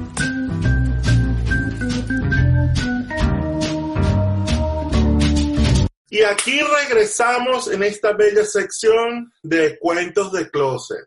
Aquel barco velero cargado de sueños cruzó la bahía. que sigue? No te lo Eh, sabes. No, es que yo soy más de la jurado que de la pantoja, pero Ay, por me dejó favor. aquella tarde. Nanina, nanina. Nanina, nanina, na, na, na, no sé na, qué na, de la arena. Eso. idea. Está bien, bueno, tienes tu diva, todos tenemos nuestras divas. Mira, eh, Enrique, cuando estábamos empezando a hablar esta conversación, tú me comentaste y yo, que yo te dije, bueno, y el maquillaje y la cosa y no sé qué, y me dijiste, no, bueno, es que cuando yo era drag queen, yo, ¿qué, qué, qué, qué? ¿Cómo, cómo fue ese cuento? Pero ya va, antes de eso, ¿cómo, cómo fue salir del closet? Porque obviamente, me imagino que viviendo en, un pueblito, en España, en ¿cómo se llama? Ligado tan a la iglesia, eh, un niño de coro, este, y de repente dices, bueno, yo soy gay. ¿Cómo fue, cómo fue ese, esa historia? Cuéntame, Pues mira. querida amiga. En mi caso fue bastante sencillo. Ok. Yo con nueve años, eh, pues en el cole me llamaban maricón. Y yo, con toda mi inocencia y mi poca prudencia, le dije a mi mamá, mamá, ¿qué es maricón? Y mi mamá me dijo, pues mira, cuando un hombre quiere a otro hombre, la gente maleducada les dice maricón. Pero también se dice gay, se dice homosexual, y yo, ah, ya está, ahí pasó. Y, y, y yo decía, bueno, yo eso no lo soy. O sea, que me llamen lo que quieran. Claro. Pero ya con 12 años dije, ay, a lo mejor tenían razón, ¿sabes? Digo, capaz que se dieron cuenta antes que yo. Se le notaba y yo no lo sabía. Y entonces fue como, ¿y esto cómo va ahora? Entonces, bueno, me costó un poco decírselo a mi mamá porque, bueno, como yo ya le había dicho que no, pues digo, a lo mejor, pero no, no tuve problema. Me dijo, mira, ¿y a mí qué me cuentas? O sea, como que, no que me cuentas en plan mal, sino en plan, vale, o sea, ¿qué más me da? Entonces, bueno, nunca he tenido problemas, así, siempre he sido un niño que ha ido por libre. em, todo el mundo con las bicicletas y yo con mis patines y mis rodilleras y mis coderas y parecía yo la Power Ranger rosa, la Kimberly. Esto es, es, es real. Yo iba siempre con, con mis patines rosas y mis coderas, mis rodilleras y mi casco y era como... Pues Como, eso. ay, aquí está. a metamorfosearse. Sí. Y entonces iba yo sobre ruedas. Y, y bueno, también eh, no tenía Barbies, pero tenía, siempre quise una, pero no, pues mi madre luego me dijo que claro, era como, pues Mira porque esto, tenía miedo que se rieran de mí o algo. Ay, ah, espera, Mira a ver, Barbie. ahora sí, Ahí qué está. fantasía, qué fantasía. Cállate. Yo no tampoco tenía Barbies y dije, después de viejo, compro Entonces- Barbies. Ya, pues, ¿sabes qué me pasó a mí? Bueno, me compró mi mamá una, pero Ujú. una vez vinieron unos amigos a mi casa, mi madre me la escondió y de ahí ya no me la devolvió más. Entonces, bueno, me quedó el trauma y de mayor empecé a coleccionar Funko y colecciono Funko solo de mujeres. Tengo la de Lady Di, la de Julia Roberts, la de Mariah, todas las de las malas de Disney, las de Sailor Moon. Mira qué fantasía. ¿Viste esta? Esta Es- la reina, la reina Esa- Isabel. Esa no la tengo, yo tengo la de su nuera. Mira, y tengo con su Sí. corgi. La vi, la vi con, con el perrito, la vi. Esa no la tengo, tengo la de Lady, Lady Diana. Y, mm, y bueno, eso, colecciono también muñecas de, de, de- de Wonder Woman, tengo un montón variadas de todos. Me encanta cuando llego a Miami, me voy al Marshall y siempre encuentro algo de Wonder Woman. Ah, y lo llevo bueno. para casa, aunque sea una taza y un, Baja, un baja. muñeco. Te vas, a- te vas Sí, a sí. secuestrar, te vas a secuestrar y nos vamos al Sogras. Bueno, yo soy la que tiene la colección de Barbies. Aquí en esta familia, la colección de Barbies de diseñador. Cuando quieran, también. Y tengo Qué fantasía. Funkos son, mis son de Star Wars porque soy fanática de Star Wars. Yo no tengo ninguna de Star Wars. Todas las que tengo, bueno, tengo un Chewbacca que es de mi pareja, no es mío. Pero yo tengo, mi- los míos son solo mujeres. De hecho, me regalaron una de Boy George y la tengo ahí guardada. Bueno, pero si no, no- la quieres, va, te- hacemos cambio. Yo te compro otra cosa, te compro una mujer y me das la de Boy George. Yo ando detrás Ajá. de una de Freddie Mercury que es brutal. Ay, Tengo una. RuPaul que es una edición especial que me la regaló mi hermano. ¿Sabes Yo- la estatuilla que les dan cuando las eliminan? Sí. En. Ah, y yo, yo tengo esa, eh, Alaska, eh, Adore, eh, Shangela y Trixie. Bueno, tengo varias. O sea, las que han salido las tengo. Tengo, tengo a la de Pablo Vitar también. Ujú. Y tengo una de los de la edición limitada que se hicieron de Lil Pound Cake. Oh. Que la aprietas y dice, know my real dad. O sea, es grandioso. Es grandioso. Ahora eso que estamos cayendo ahí, RuPaul, Drax y toda esta cosa. ¿Cómo, cómo fue eso que tú fuiste drag? ¿Qué, qué... Cuéntame Pues eso mira, todo. Cuéntame eso, pues querida mira. amiga. estaba por contártelo antes, pero, o sea, porque venía orgánico con lo de cuando llegué a Madrid, pero como me dijiste que lo dejábamos para cuando habláramos del closet, pues te lo cuento ahora. Yo llegué a Madrid con todas mis ganas de cantar en público y todo eso, y de, pasé de cantar en karaoke y en cosas así, a ser contratado para cantar. Y el primer día me temblaron las piernas. Pero me temblaban las piernas que yo me quería morir. El segundo día igual. El tercero dije, yo no puedo estar cobrando por una cosa que no estoy haciendo bien. Entonces pasé a volver a solo a formarme y a dejar de cantar hasta que estuviera esto como más, más relajado. Empecé a estudiar teatro musical y todas esas cosas. Y entonces llegó un momento, eh, un Halloween, pues lo típico, que uno se viste de bruja, se va por ahí de fiesta, llegas a un local de ambiente y de repente pues la draga que está en el escenario uy, la gorda esta, no sé qué, cuidado, salgan dos o tres que si no, no cabe ella, todo en este plan. Y entonces, pues el amigo que venía a mi lado le dijo, dale un micro que te calla la boca, payasa. Y entonces, pues me dio un micro, les canté allí eh, una canción de Anastasia y eh, cuando terminé de cantar me vino el dueño del local a ofrecerme trabajo. Y así fue. De repente creé mi personaje. Estuve como... ¿Cuál era tu nombre, Drake? Coco Mandala. Coco Mandala. Sí, entonces empecé haciendo cosas en Chueca, en locales y tal, y después eh, al final mi sueño era, cuando ya fui organizando todo, era cantar jazz en directo con una banda y conseguí una banda con la que hice conciertos por toda España. Éramos Coco Mandala y Jazz Kidding. Era una banda de jazz. Y, y, bueno, pasaron cosas muy bonitas. Lo que pasa que luego ya cuando me di cuenta de que todo lo que me podía aportar el personaje ya me lo había aportado, pues dejé de maquillarme, dejé de ponerme corsé y dejé de afeitarme de nuevo. y, y, se acabó el personaje. Pero fue una cosa muy, muy bonita. Le, le tengo mucho cariño, la recuerdo con mucho, con mucho amor, pero sí, murió el 20 de noviembre de 2019. Oye, ah, un día después de mi cumpleaños. Perdón, de 2009, de 2009. Ah, ok. 2019 fue hace dos, no, no, esto fue, o sea, ya tiene, ya, ya van muchos años, duró como cinco, cinco o cuatro años. Pero duró bastante. Tú sabes que escuchando tu historia me recordó mucho la de Ador Delano, ¿no?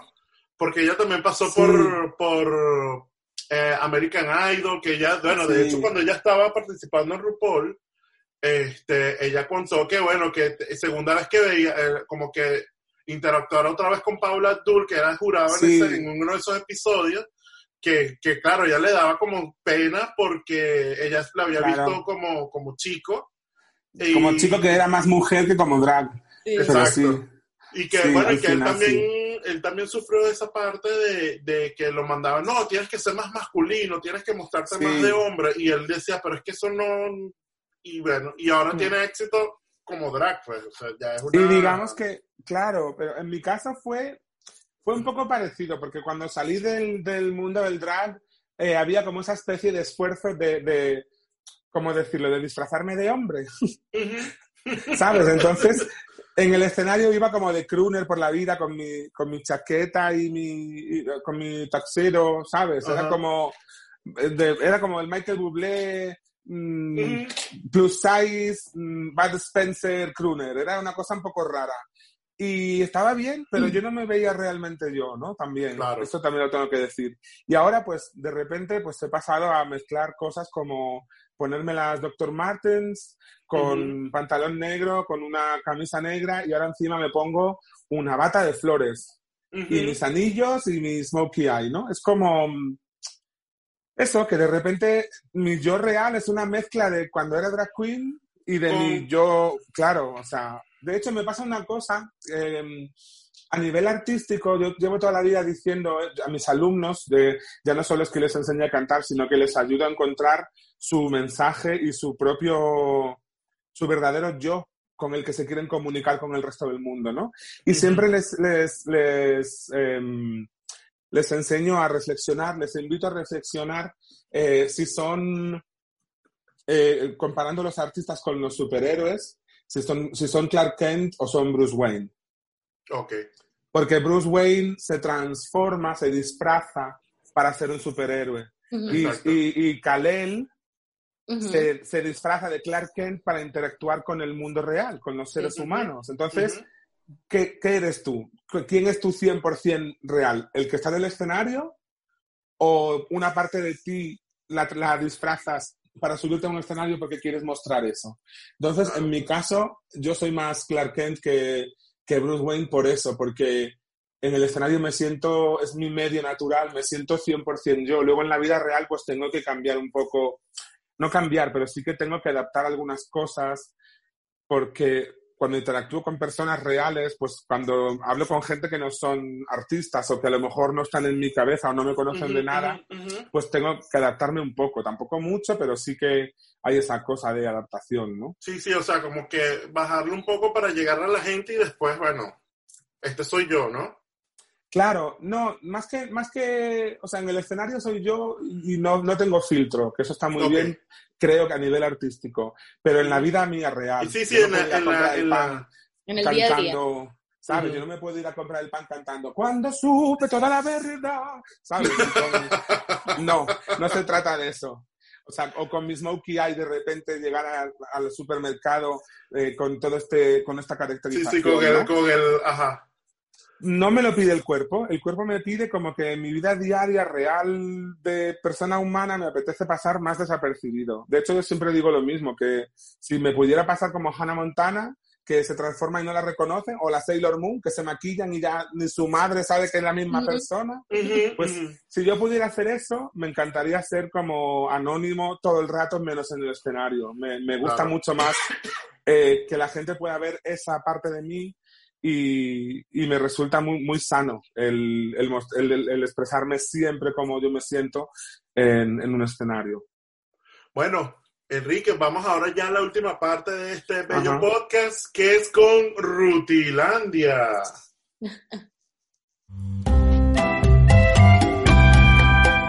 Sabe más de belleza que vendedora de cosméticos por catálogo. Con ella no hay ceja mal sacada ni pestaña postiza mal pegada. Llega el terror de la base empegostada con ustedes, Rutilandia.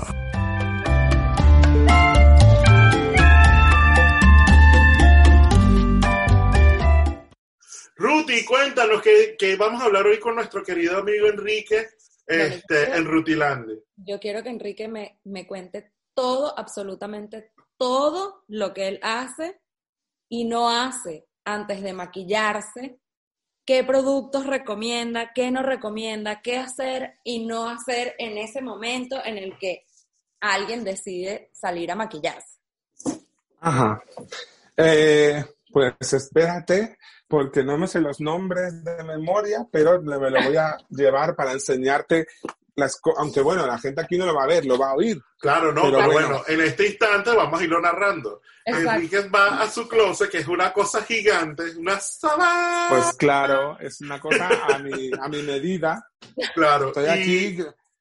Y, y está sacando ahorita un neceser donde, bueno, prácticamente va a sacar, nos va a mostrar, y nosotros les vamos a ir contando poco a poco lo que él está sacando en este instante. Que son, Se lo vamos a pero- narrar todo. Exacto, todo será narrado. Usa la imaginación, no todo tiene que ser en video. Bueno, resulta que gracias a una amiga mía que se llama Sonia, que me maquilla ella en el programa Tierra de Talento, me regalaron eh, un montón de productos de Golden Rose, Ok. Ok. que son los que utilizaba ella. Entonces, el, el Smokey Eye me lo hago con el mate y el pearl de, de Golden Rose.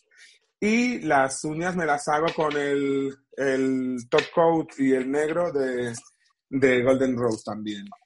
¿Y tienes alguna Después. rutina? Primero, primero tú dices, bueno, me voy a poner una crema hidratante, no me voy a poner crema hidratante, uso primer, no uso primer.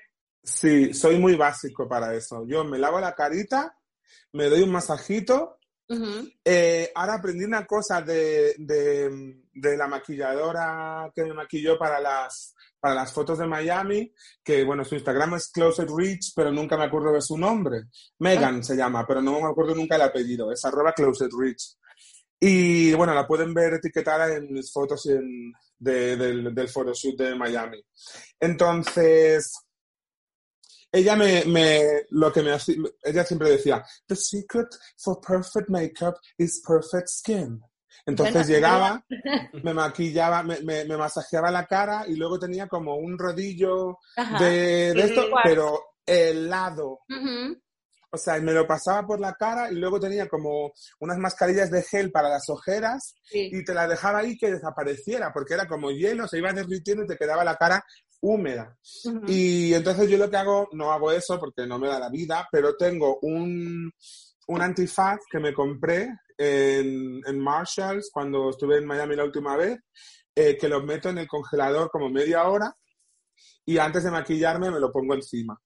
También ese, ese- antifaz está muy bien para lo contrario, lo metes 10 segundos en el microondas, te lo pones en la cara y se abren los poros. Sí. Mm. Entonces yo lo que hago es lo utilizo con frío, luego me lo quito, me masajeo un poquito, utilizo la típica crema que es eh, la, la Nivea del bote azul, yo no sé si Sí. acá también la tienen. Sí, sí, claro, pues, claro. Utilizo esa, así que hago la tontería de meterla en la nevera un ratito antes de ponérmela en la cara. No, pero está súper bien eso. Ajá. Y luego me la, me la, me la dejo que el cuerpo me la absorba y cuando ya está absorbida, pues empiezo con mis cosas que son el, el fijo cubriente de Mercadona, que bueno, acá no lo tenéis, pero es, es, una, es una marca bastante, es una marca blanca, ¿no? Que, que hacen, tienen productos ba- bastante parecidos. Eh, luego el corrector, que me lo pongo siempre un poquitito debajo de la ojera Sí. y un poquitito, pues eso, lo típico, ¿no? La- los triángulos de la frente y tal y cual. Después el- el- los polvos translúcidos y eh, los polvos de sol para un poquito de colorete para que me afile un poquitito la cara. Y el smokey, pues eso, me lo hago. Primero me pongo, me perfilo el ojo, me hago un poquito de cat eye para, Ujú. para luego delimitar Para bien el, el smokey. Y, y nada, me hago el dibujo. Yo estudié ilustración, cuando estudié diseño de moda me especialicé en ilustración y también hice dibujo manga. Entonces, a veces se me va un poco la olla y amplío, o a lo mejor digo, bueno, voy a abrir un poquitito más, me voy a poner la parte de abajo del ojo por dentro, la voy a poner blanca en vez de negra y te Ya, abre un poquitito el ojo.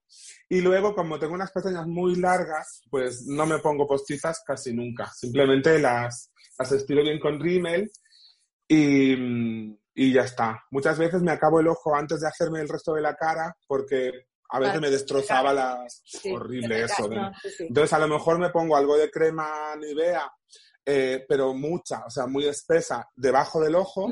Para que me caiga. maquillo todo y luego me quito la crema pues con una servilleta o una toallita húmeda o algo así.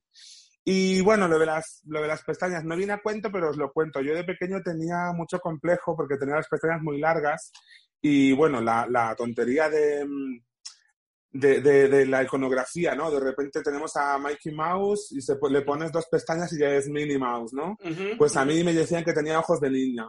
Entonces yo de pequeño, con, ti- con las tijeras del colegio, me, me No. cortaba las pestañas. No. No. Sí, entonces, ¿qué pasa? Pues me crecieron mucho más fuertes y ahora tengo Claro. pues, unos pestañones que, mira, Lo que pasa es que eres rubio, Niño. ¿no? Sí, ajá, ahorita sí claro, entonces, como soy rubio, no se ven, no se ve. pero cuando le pones el rímel. Exactamente. Dos abanicos. Hombre, de hecho, me pasa muchas veces que he tenido que cambiar las. He tenido que ir a, a la, a la óptica a que me Claro. apretaran un poquito las lentes porque me chocaban con los cristales. Tranquilo, yo Y- sufro de eso mismo. Pero nunca Y me toda, yo, yo mucho, yo mucho. Yo y, no. y luego toda, toda la gente que me maquillaba, cuando se lo cuente, me decían, claro, es que están, están larguísimas. Sí. Y era por eso, básicamente. Pero no, no te cortes tus ¿Y pestañas. tienes por algún favor. truco que quisieras compartir de tu maquillaje con la gente? Como que esto sí lo hagas, esto no lo hagas. Como dicen los, los americanos, los do's and don'ts. Vale, pues yo creo que no, no tengo mucho de. Porque no, no soy. No soy maquillador, de hecho, eh, cuando me maquillaba de drag queen, pues sí que tenía más costumbre, pero al ser algo mm, como cómico, ¿no? De pues esa parte de caracterización de medio de Estuvo más disfraz, exagerado. es, claro, es más fácil que no te salga mal, porque pues, si te queda una sombra, un ojo más alto que el otro, pues el que te queda más bajo lo subes y cada vez exageras más y no pasa nada. Pero a la hora de, de maquillarme yo ahora, eh, primero int- intento siempre que lo haga alguien que sabe que me enseñe. Claro. Eh, tengo a mi amiga Diana, que tiene una escuela de maquillaje en Málaga, y cuando, cuando me veo súper estresado que no soy capaz, pues hacemos un Zoom y me va explicando lo que he hecho bien y lo que he hecho mal. Claro. Pero lo que sí aprendí que eh, muchas veces menos es más, pero otras veces no, porque si es para televisión hay que tener cuidado, pero Sí. cuando es para un escenario grande que te van a ver desde allá del fondo, como no te lo hagas grande, no te ven, o sea, Claro. entonces... eh, No, igual pasa con la fotografía, el La maquillaje, ese maquillaje suavecito de, no, porque esto es de diario, no, yo estoy natural, mentira. Eso es el primer flashazo ya se te fue.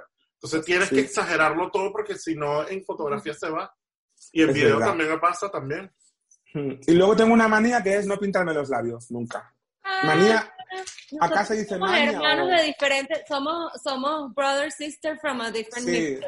Yo tampoco me pinto los labios. no, yo considero que en mi caso, pues no, no lo veo necesario. Ahora que tengo aquí, me estoy echando la crema de cacao, que es lo único que me he hecho. Que bueno, no sé si se llama crema de cacao allá, ahí también.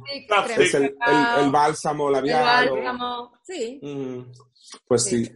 Y, ¿Y qué más? El rímel ya os he dicho. Bueno, sí que tengo tres, tres lápices distintos, porque eh, la parte de abajo me la hago con el fino siempre Ujú. Ujú. para ponerme justo exactamente la línea de la base de la pestaña, pero la parte de arriba me gusta hacerla con una punta mucho más gorda sí. que te da como más libertad. Esto es un, se llama Casual y es de, de Liplus también, que es la marca esta que os digo, marca blanca de España. Y luego la, pues eso, las uñas, siempre las pongo de un color liso. Algún día cambiará eso, porque veo la Rosalía y digo, hmm, La Rosalía. ¿Viste el último video de la Rosalía con unas flores? ah, no, Como ese si no lo vi. de- Como si fuesen Con, de con hielo, esta con Billie Eilish. Billie Eilish. Ah, no, el video con Billie Eilish todavía no lo he visto, lo tengo que ver. que- No, las No, no, no, eso está colgando aquí ya y poniendo el video. las Qué fantasía. Espectaculares. Pues, Mira, Enrique, una cosa que te iba a preguntar. Este, obviamente tú te pintas las uñas, te maquillas. eh, Hoy en día es como que ya casi que es normal que los hombres salgan con esmalte en las manos. Este, ¿Tú haces eso a diario? ¿Y cómo, cómo te sientes tú cuando estás en la calle y que vas? Mm, a ver, eh, las uñas sí que lo hago más o menos a diario porque yo me maquillo para un show y como me gusta cómo me quedan, no me las quito al día siguiente, ¿no? Claro. El resto de maquillaje sí, que me, me utilizo toallitas desmaquillantes y de nuevo la crema Nivea Ujú. para toda la cara. Primero me echo Nivea por toda la cara y luego lo retiro con crema desmaquillante y luego me vuelvo a echar Nivea que ya queda limpito, ¿no? Pero las uñas, pues, no, me, no es una cosa que me cause mucha molestia. Es verdad que he aprendido súper pronto que me da todo igual, porque de repente me criticaban por cuando me decoloraba el pelo y ahora va un futbolista, lo hace y ya es de machos. Pero si lo hace un gay, pues no. O lo, o lo de los pendientes en, la- en las dos orejas. Antiguamente en España era solo la izquierda, porque si era la derecha eras gay, si era la izquierda era, era de macho, no sé qué. Y yo me ponía Sí, los dos igual. porque cuando trabajaba de drag queen, ¿para qué? O sea, la mayoría de estos que eran como de pinza eran feísimos todos. Sí. Claro. Y yo me compraba pues las joyas en tiendas de, de joyas, no me las compraba en tiendas de disfraces. Entonces, pues me hice los agujeros en las, en las, en las dos orejas. Y, y me pasó siempre así, yo me decoloraba, las, eh, me acuerdo la primera vez que me hice mechas, que fue como que mm, me- en casa me ponía una gorra para que no se enterara mi abuela, o la primera vez que me teñí el pelo de negro, parecía que me había maquillado la cara, porque yo tengo la cara muy blanquita, Claro. Entonces, em, de repente, pues, a lo mejor me, me daba calor y, y parecía Heidi, porque se me ponían los mofletes rojos y el pelo lo tenía negro. Pero luego me dejé de, de teñir de negro, porque en cuanto sale un poquito tu raíz, parecen calvas al tener la base rubia, ¿no? Y, y eso, como que a lo mejor me hacía algo y decían, me decían, uy, eso es de chica. Yo decía, sí, espérate que lo saque David Beckham o lo saque cualquier otro y ya no es de chica. Y no las chica. uñas, pues le tengo que agradecer mucho eh, a, a los góticos y a toda esta gente, pero sobre todo me gusta la figura de Bad Bunny, que pasa de todo, que musicalmente te puede gustar o no, pero es un hombre que ya se vistió de mujer eh, en un video, se puso las uñas, se pone las pieles, le pasa igual a, a, a Robin, a Robbie Williams, que salió vestido de, disfrazado como caracterizado de Madonna en un video y tal, pero eso lo pueden hacer y de repente pues abren una escuela, ¿no? De, abren un, un- una, una nueva línea de influencia que... Claro. Me acuerdo, por ejemplo, cuando no se podía cantar en falsete, porque eso era de chica. Y llegó Maroon 5 y ya le dio igual a todo el mundo. Pero había Claro. una, una época como de mucho miedo de parecer gay en la industria musical, ¿no? Bueno, y en, Bueno, y en- todavía- todavía- Todavía hay mucho de eso, pero ya. Yo creo que que rompió ese estigma después. eh, es como hace poquito. No, que eh, Pablo Alborán es gay. Bueno, marico, ya eso no es noticia. Noticia fue cuando Ricky Martin Sí. salió del closet. ¿Sabes? Ya, O sea, Sí. Sí, pero por ejemplo, es verdad que a Pablo lo han criticado mucho con esto, porque era como que lo consideraron que no era necesario. Yo se lo agradezco, vamos, fuertemente, porque eh, parece que solo, se, solo lo, lo tienen que contar los que se nos nota. mm, ¿Sabes? Es como que eh, hay esa especie de que vuelve a ser misoginia, que es que si, si no se te nota, o sea, si, si eres suficientemente macho como para pasar por, por heterosexual, está bien que seas gay. Pero si eres una loca o te gusta, o te gusta plumear o, o, o eres drag queen o lo que sea, ya no. Ya es como que, ay, ¿por qué tengo yo que saber lo que me pasó una cosa a mí con una señora de mi pueblo que, que la recordaré toda la vida, que em, la, me, me la encontré, bueno, esto es- estamos seguros de que es para todos los públicos, no, ¿no? Es, Sí, es sí, como, sí, sí, sí. No, no, esto es. Todo Vale. el mundo lo escucha. Tú dale Bueno. tranquilo. Pues me pasó una cosa bastante fea con una señora de mi pueblo que, bueno, yo le, no sé de qué estábamos hablando y de repente llegó mi pareja en aquel momento y nos dimos un beso. Y con la confianza que ella se creyó que teníamos, me dijo, eso lo tienes que hacer en la intimidad, porque ¿por qué tengo yo que saber lo que tú haces en tu casa? Y entonces le dije, perdone, eso es su mente. Porque usted me ve que le doy un beso y me está imaginando en cuatro. El problema lo tiene usted, no lo tengo yo. Claro, claro. Es como si yo le digo, cuando yo veo a su hija con su, con su yerno paseando el carrito con el bebé, y le digo, ¿por qué tengo que saber yo que ustedes fabricaron un bebé? Oh, me ha llegado a mi imaginación ese momento sucio de, de una pareja heterosexual copulando. ¿Por qué lo tengo yo que... Váyanse a su casa a pasear al bebé, porque yo eso no lo tengo que ver. Pues, pues es una situación como que, claro, que si, si pasa desapercibido no le va a ofender a nadie. Pero de repente tú ves un hombre maquillado o ves un Sam Smith que de repente ya no dice si es hombre o mujer y, y- y quiere que se le respete eso. Pues eh, molesta a un gran sector de personas que quieren seguir unas normas que no son reales. Entonces, mm, yo siempre he pasado de todo, pero es verdad que alguien como Pablo Alborán es un ejemplo para, para toda la, la gente que, que a lo mejor le cuesta más salir del armario porque no se les nota. Ok. Bueno, O sea, punto. imagínate, Buen punto. Claro, porque tú imagínate que- que toda la vida has jugado al fútbol con tus amigos, no se te nota, eh, estás en el, en el colegio con tus compañeros y estás, eres amigo de otro que tampoco se le nota y, y de repente luego os hacéis pareja. Para ti es mucho más difícil decir en casa, mamá, mi pareja es un hombre, porque nunca lo han sospechado, han estado toda su vida haciendo una vida que, que está mal que la gente asuma que eres heterosexual, pero la gente lo asume si no se te nota.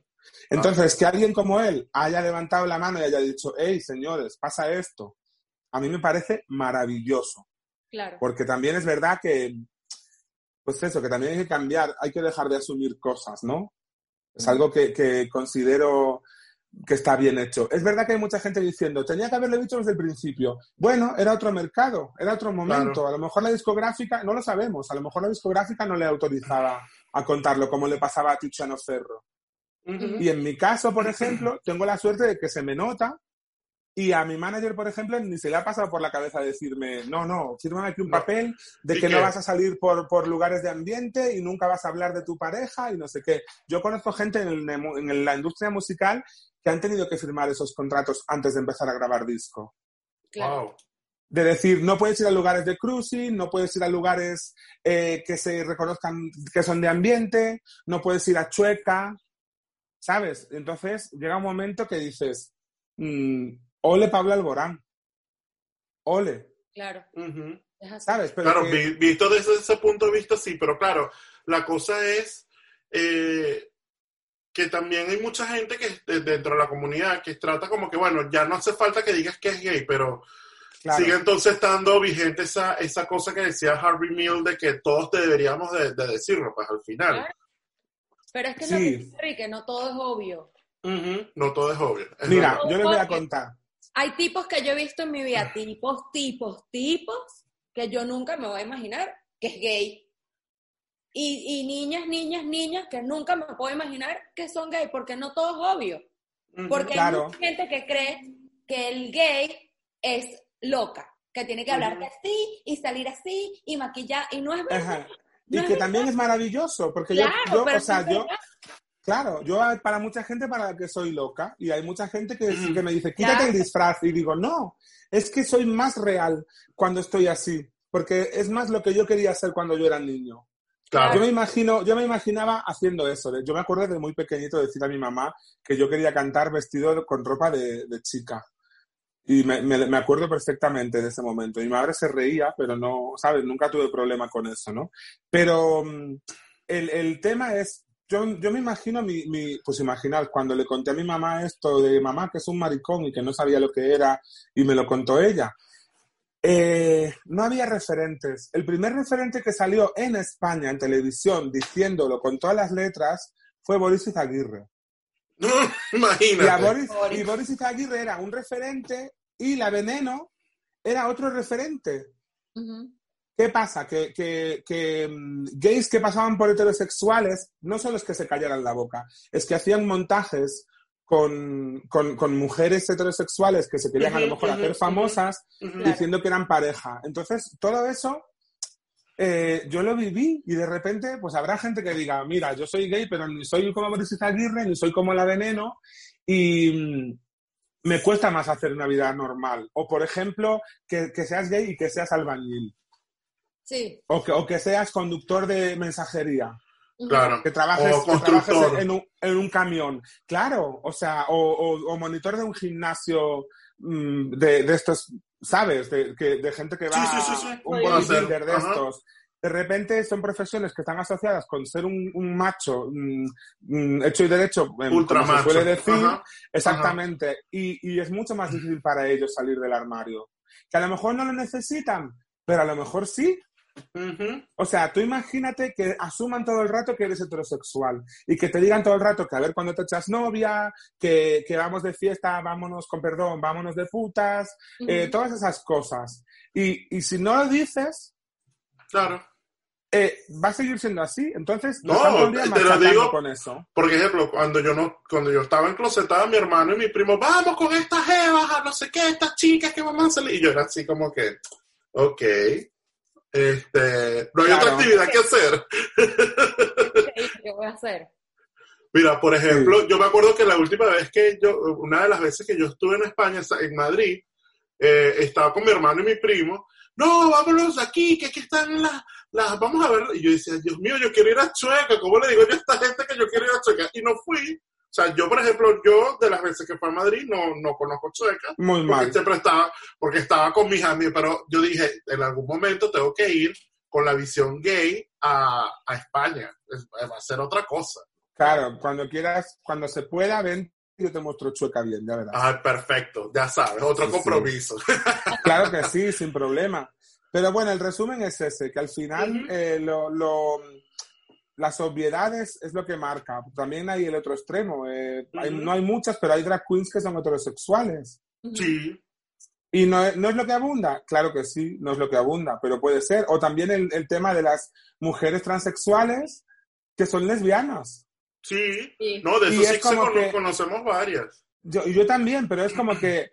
Y si te, al final te gustan las mujeres, ¿para qué todo ese peo de cambiarse? No sé qué. Hombre, pues porque mm, tú te sientes de una manera y luego tienes sentimientos de otra. No tiene nada que ver. Exacto, no tiene nada que ver. Exactamente. Ah. Oye, Enrique, esto ha sido maravillosa esta conversación. una Sí, clase. no, porque pudiésemos estar aquí hablando horas y horas Sí. y horas. ¿Este Pero va a ser el podcast más largo o vais a cortar? No, no, no, esto, no, yo, nosotros no cortamos aquí a nadie, esa es nuestra filosofía, aquí todo va, todo va completico. Todo vale, todo Eh, vale. Todo, Todo vale. vale. Pero, este, no, bueno, sí lo que quería darte, oye, las gracias por, bueno, aceptar esta, esta invitación. La conversación ha estado maravillosa y eh, pisando Miami, ya sabes. Sí. Dos cosas. Claro que sí. Bueno, mejor dicho, tres, te la voy a subir. Nos tenemos que hacer fotos, porque esta niña te puede maquillar, que es excelente maquilladora. Nos vamos a tomar un café y tenemos que ir a acá de tiendas, mi amor. Yo te voy a llevar a los sitios baratos y maravillosos. Más ¿Y maquillaje. de, y de ropa y de ropa grande? Claro, te los, ten- te los tengo, mi rey. Bueno, pero es que, es que yo soy más grande de lo que parezco, te lo digo ya, ¿eh? Pero no importa, La- eso, lo- La eso gente lo se piensa que soy un... La gente se piensa que soy un oso, pero que soy un, un pocket bear. Y no, No, mido no, un metro no, no, no, no. ochenta y siete. Niño, pero tú eres Ajá. altísimo. Exactamente. Entonces, si, con lo que mido y lo ancho que ya se imaginan, ahora que, me, que ven la altura, pues imagínense. No, pero a. Bueno. Enrique, que hay una tienda que se llama Todo no sé qué y hay, hay ropa para, para hombres muy altos. Muy alto. Sí, y Sí, que sí, no, sí. y Aquí que no acuérdate son... que aquí la ropa, aquí hay la ropa, aquí hay ropa Aquí hay para todo el mundo. De todo. La de- la aquí de para todo el mundo. Ajá, y que no sea de, de, de señoro, ¿no? No, no, no, no, no, no, Ajá, no. perfecto. Me encantaba de la vida. Encant- eh, Tú te vienes y nosotros te paseamos. Lo único que no tenemos es el carro descapotable para que veas las palmeras. Exacto. No pasa nada, pero eso lo tiene Pero no. Es la- esa, la- esa fiebre la matas por otro lado. Nosotros te- Claro, claro, te, claro. bajamos, te, llevamos con aire acondicionado, un cóctel. Bueno, tampoco porque no se puede beber mientras maneja. Pero, No, y tampoco el aire acondicionado me viene bien para la voz. No, No. claro, bueno. Es la- las ventanas bajadas y ya está. Pero bueno, No, esas son, pero eso- esas bueno, son pero ahorita minucias. vienes- Claro, ahorita vienes y el clima está agradable, porque si vienes en agosto. es Bueno, estuve, estuve en noviembre y, y era, era un, un Sí. peo. Cada vez que yo llegaba a un lugar tenía que decir, por favor, apaga el aire y cuando lleve 20 minutos el aire apagado, entro. Gracias. Oh. Porque eh, si, si tengo aire cortar, cerca, me quedo sin voz. Bueno, Bueno, eso. chicos, Gracias. muchísimas gracias, Enrique. un placer Te esperamos, gracias. y nos vemos pronto. ¡Mua! Cuídate. Igualmente. Bye. Bye. Bye. Ajá. Dale, Rudy, ¿cuál es la frase del día? Primero tu paz y al carajo lo demás. Muy bien. Y nos tienen que escuchar en Spotify, Google Play, iVoox, Apple Podcast. ¿Qué se me olvida? ¿Dónde Amazon. Nos siguen iHeartRadio. Nos tienen que seguir en Instagram y en Facebook como arroba queridas amigas. Y los queremos. Los queremos. Chao. Prepa espérese que viene otro programa brutal. Chao. Cuenta de closet, cuéntame todo, querida amiga, arroba gmail punto Punto com. com. Chao. Chao.